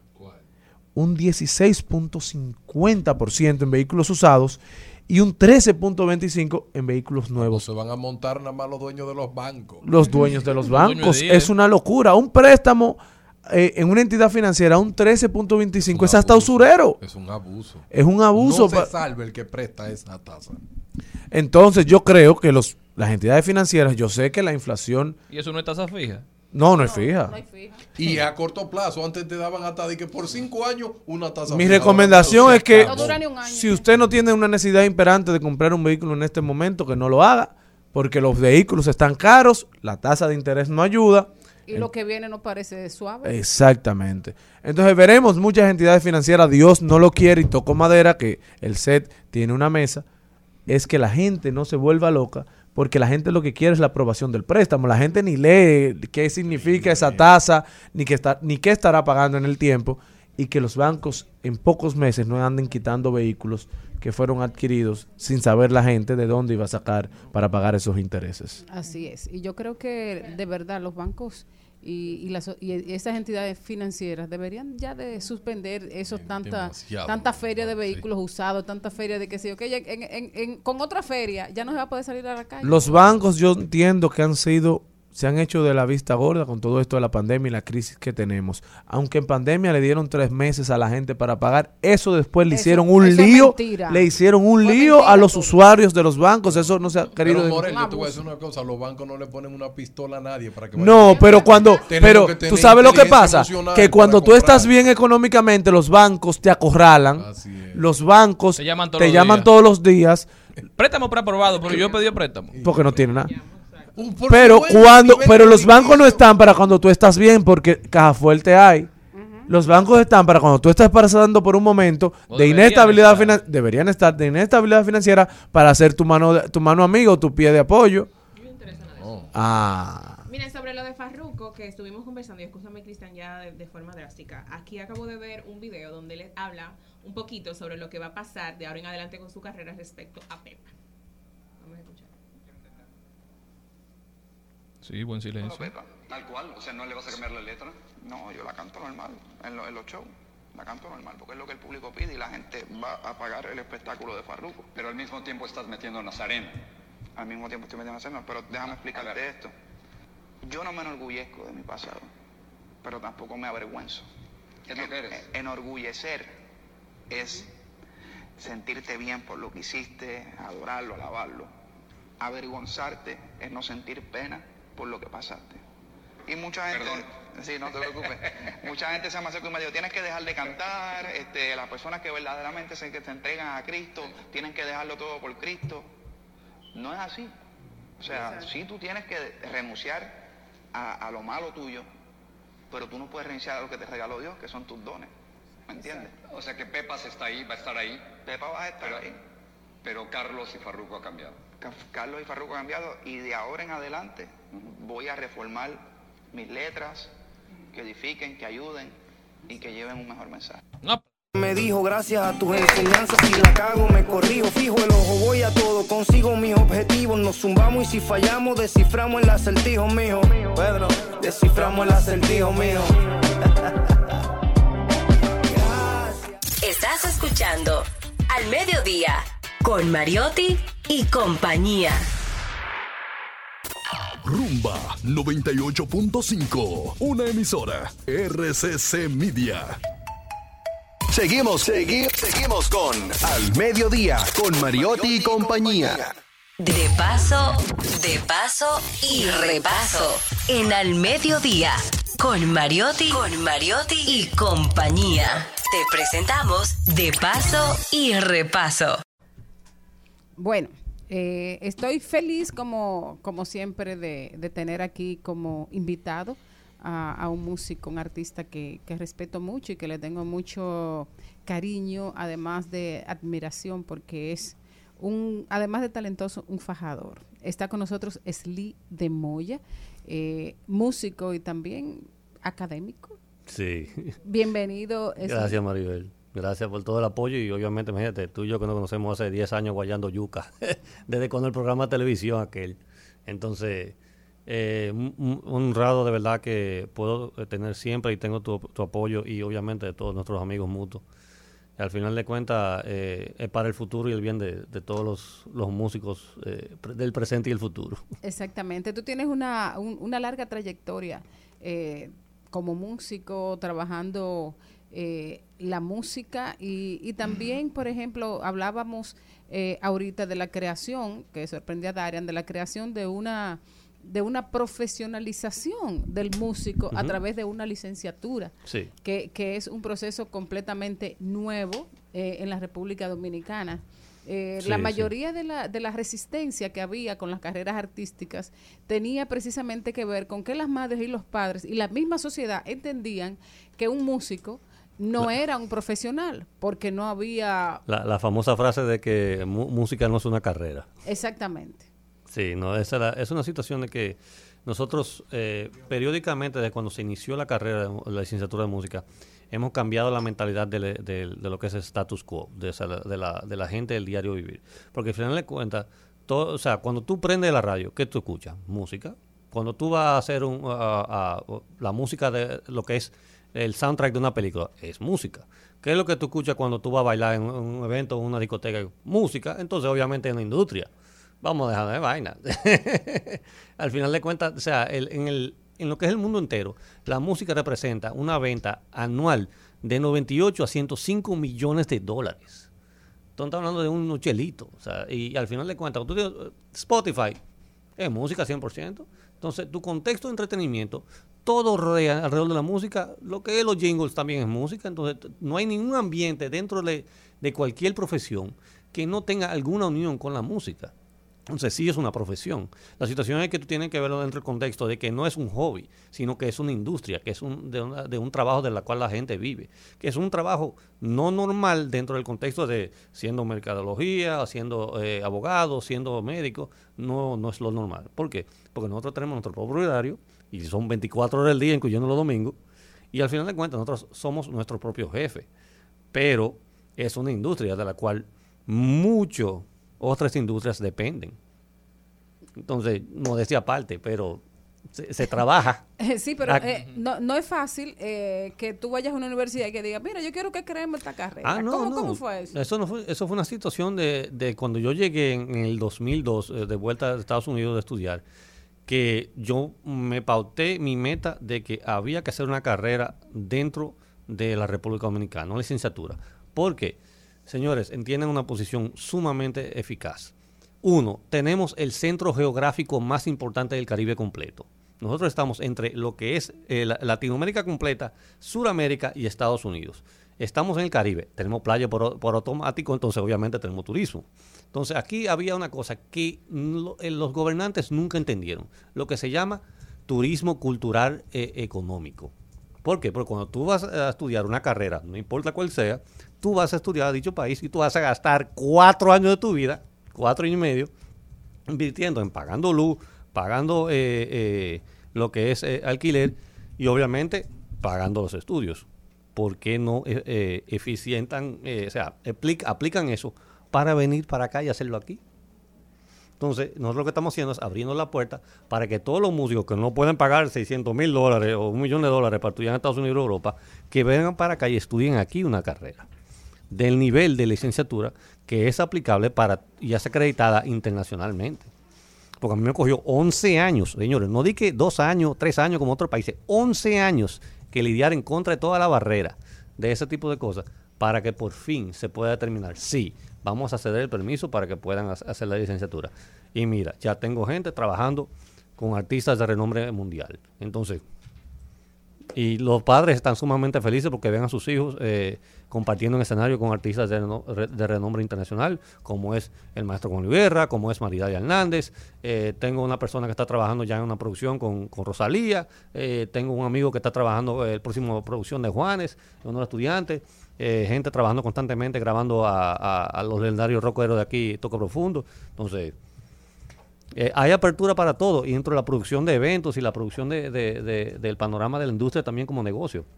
Porque inclusive todos los profesores, que son de la carrera son profesionales conocidos. Pempian San, Francisco Camaño, Alan Leshorn, eh, eh, Luis Mancilla, y puedo seguir por ahí. Todos son ganadores del Grammys. Todos. La, mayor, la gran mayoría. Entonces yo no entiendo cuál es el dilema. El, el, el dilema es que no hay dilema, pero he visto como que hay un acercamiento también de la escuela con Berkeley, ¿no? Estamos en proceso de, pero la situación es que eh, todo este tipo de convenios con universidades internacionales requieren de tiempo, porque es sumamente detallado. Una la acreditación de intercambio de, de, de, por ejemplo, de eso mismo, de estudiantes, es sumamente, eh, ¿qué te digo?, riguroso. Porque es una situación no solamente legal en el nivel eh, de- del Ministerio de Educación, sino en el proceso educativo entre institución e institución, en todo el tipo de contexto, de que esta, esta clase equivale a tal clase. Este crédito puede ser ica- eh, eh, eh, o sea, anivelado a este crédito. Y todo eso requiere de tiempo. Pero ya por lo menos, ya nosotros como institución educativa, en apenas los cinco años, seis años que tenemos de carrera, tenemos convenios con más de 65 instituciones internacionales. Desde México a Argentina, eh, hemos te- hecho ya, ¿cuántos fueron, Laura? Cuatro o cinco años con intercambio de, de Alemania. Eh, estamos en proceso, inclusive, ahora, ahora convenios con instituciones, eh, universidades de Canadá y Japón. Wow. Y una pregunta, perdón. No, no. ¿En qué se basa esta licenciatura? Porque quizá el que nos está escuchando no sabe realmente qué es, qué es, qué tú sales sabiendo o qué tú sales La- preparado para hacer. La licenciatura, el título oficial de la licenciatura es licenciatura en música contemporánea.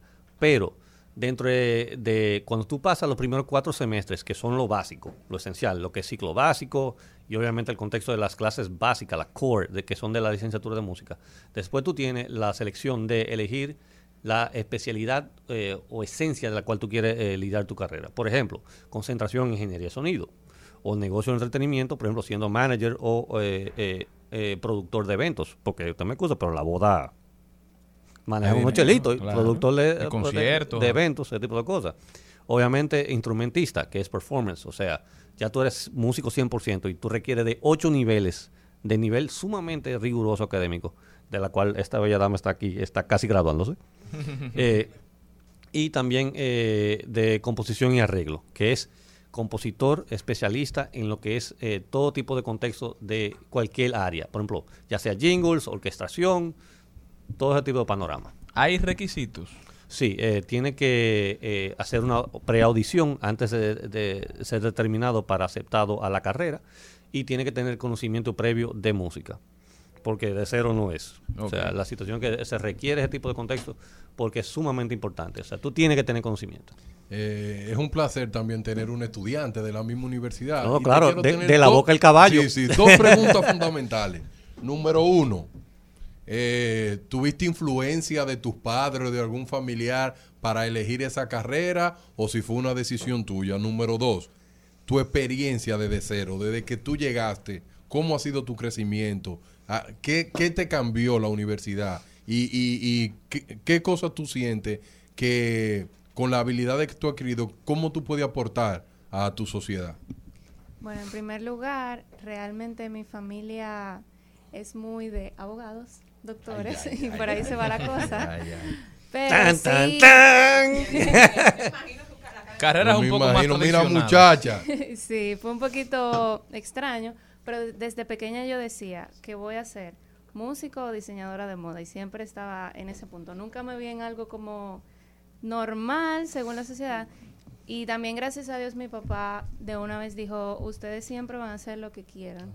Y de ahí en adelante fue como que extraño para él, obviamente, porque no lo mismo hablarlo que ya de en adelante hacerlo. Pero no puedo decir que no me ha faltado el que, apoyo que de la, mis que la padres. muchacha tiene un concierto y llegó a las 4 de la mañana. sí, es difícil, pero siempre me han apoyado y, y lo han entendido mis padres realmente. Y en cuanto a lo segundo, eh, bueno, todo se ve muy bonito. Cuando yo subí, yo recuerdo que fui a buscar información y como dice Sly, me dijeron, bueno, sí, aquí realmente tienen que probarte, saber qué tú, qué tú tienes que aportar, porque no es como que cualquiera puede O sea, pero te pusieron desde chiquita en una escuela de música, ¿cómo fue? No, realmente desde pequeña sí he, he- he estado como en contacto, cantando y cosas así, pero nada muy riguroso. Y entonces con la universidad, gracias a Dios, había como un taller donde uno podía nivelarse porque realmente yo quería entrar.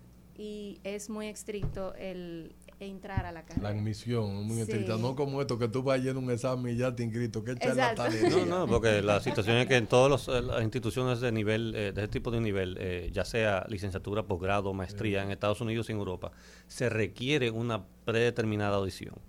Porque, te- o sea, te- te- nosotros somos sutiles, pero en Estados Unidos y en Europa no son sutiles. Entonces te la van a poner a la clara. Mi hermano, usted no sirve. No, además, tú no, tú no puedes llegar de cero a, en en una carrera como la música. No, de que "Ah, no. yo quiero ser músico, porque cualquiera quiere ser de que músico y de que cantante. Que incluso eso fue algo que me chocó mucho al inicio porque en nuestra promoción, solamente cuando entramos el grupo de nosotros en el 18, éramos 40.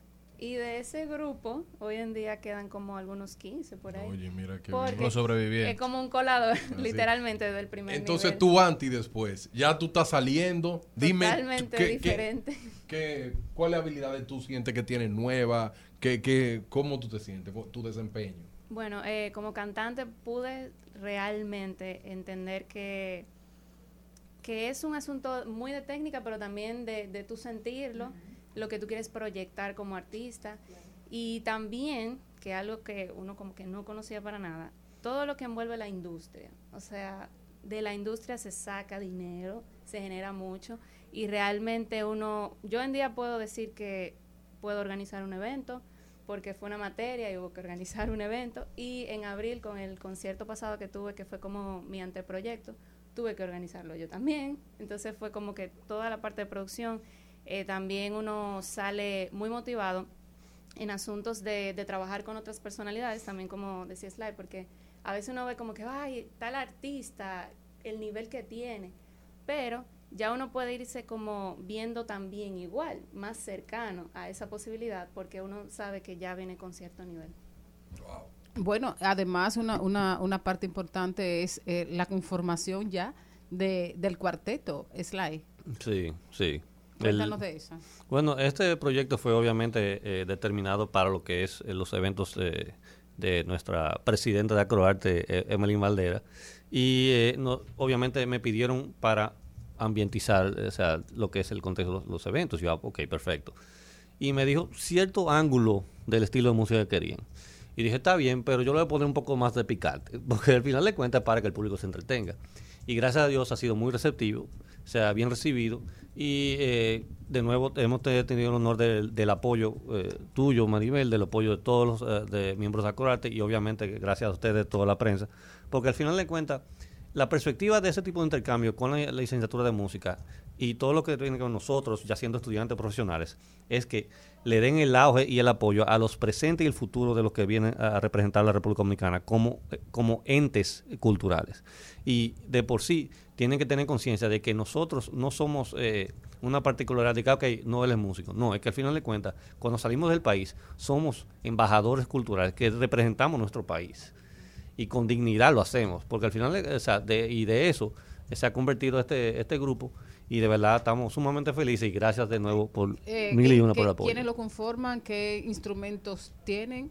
Bueno, ac- y, y próximo concierto, porque ya se nos agota Bueno, el tiempo. eh, Nicolás Calcaño en el bajo, eh, Laura Maciel aquí en voz, eh, nuestro Diógenes Mercedes aquí en guitarra y yo soy Sly de Moya y obviamente si requieren de más instrumentación, por ejemplo segunda vocal, ese tipo de cosas, ya la tenemos pre arreglada para eso. Y nada, o sea, el estilo de música de todo, desde jazz, fusión, bolero, todo. Una pregunta final antes de irnos. Sí, claro. Porque me llama mucho la atención lo que están haciendo como escuela de música dentro de Sí, la sí. universidad. ¿Tienen planeado salir de las aulas y quizás llegarle con, con esos profesionales egresados de la carrera a esos jóvenes que quizás no tengan la oportunidad, no tengan la formación, pero que están haciendo música de quizás de diversos géneros y que están entrando al negocio de la música, muchos con, con cierto éxito, pero que no tienen la formación, no están encaminados, no conocen lo que es el negocio en sí. Puede ser en forma de talleres, charlas, no sé. Nosotros hacemos eh, clases magistrales varias veces cada semestre. Eh, los semestres obviamente son de eh, partida de cuatro semestres, por ejemplo, septiembre, diciembre, eh, enero, mayo, mayo, agosto. Y cada semestre tenemos clases magistrales de internacionales que vienen hacia la escuela y es totalmente abierto al público. Y también que nosotros vamos afuera de la escuela y alrededor de, ya sean de, de las diferentes instituciones de academias del país y o internacional para dar clases magistrales sobre ese tipo de panorama a cada rato. O sea, eso es constantemente, por lo menos tres veces, tres veces, cuatro veces al- semestre. Y lo publicitan en sus redes. Sí, sí, sí. Inclusive eh, mañana jueves tenemos una clase magistral de- del maestro Ramón Orlando allá a las 11 de la mañana en el auditorio de, de la UNFO. Está totalmente abierto, pero pueden registrarse en el email de la UNF, de, de la Escuela de Música. El contacto está en las redes sociales, así mismo, UNFUMúsica, arroba UNFUMúsica, y se registran y van mañana a la clase magistral. Es totalmente abierto. Ah, O pero sea, muy ahí- interesante. pero y eso- ahí el maestro que habla. todo el, co- del panorama de cómo componer música popular, eh, eh, merengue, todo. Bueno, yo me imagino que ustedes... Demostración. Sí, sí, sí, sí. ¿Qué, qué vamos, qué vamos a, a- a regalarle al público para despedirnos? Claro. Disfruten y gracias.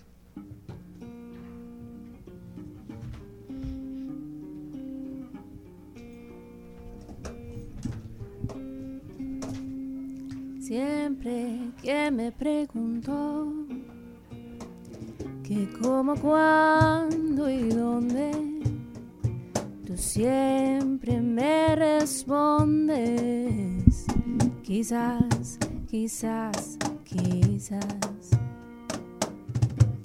Y así pasan los días, yo desesperando. Contestando. Quizás, quizás, quizás. Estás perdiendo el tiempo pensando, pensando.